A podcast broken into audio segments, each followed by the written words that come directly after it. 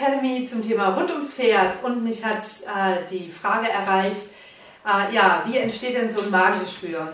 Hier möchte ich auch nur kurz drauf eingehen ähm, und mit den wichtigsten Fakten.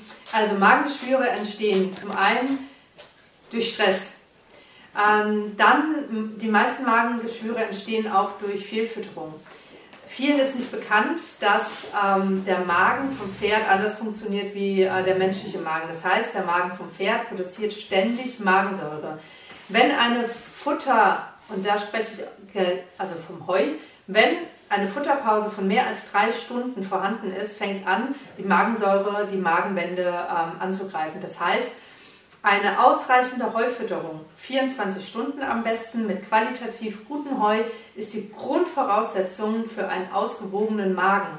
Ähm, bitte, da habe ich auch nochmal ein äh, separates Video drüber gedreht. Wie viel Heu fürs Pferd, ähm, könnt ihr in der Beschreibung schauen und euch nochmal informieren. Aber Heu ist einer der grundlegendsten oder ist das Basisgrundfuttermittel, was eigentlich 24 Stunden zur Verfügung stehen sollte, um schon mal ähm, das zu vermeiden.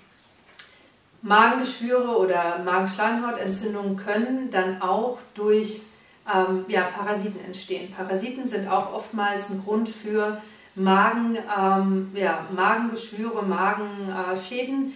Da bitte mit dem Tierarzt eine Blutuntersuchung machen oder auch ins Labor den Kot ähm, schicken. Ähm, beides ist wichtig, Blut und Kot, weil wenn man es im Kot nicht direkt festgestellt hat, im Blut sieht man es auf jeden Fall. Ähm, und auch das Stadium kann man ungefähr dann ähm, berechnen. Äh, hier gibt es dann auch konkrete ähm, Informationen, wie man dann damit umgehen kann.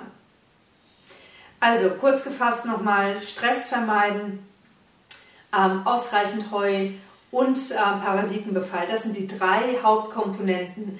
Ähm, ja, ich hoffe, ich habe dir und deinem Pferd damit so kleine Impulse geben können und freue mich, wenn ihr mich kontaktiert unter www.fortuna-academy.de. Ja, und wünsche dir und deinem Pferd alles Gute.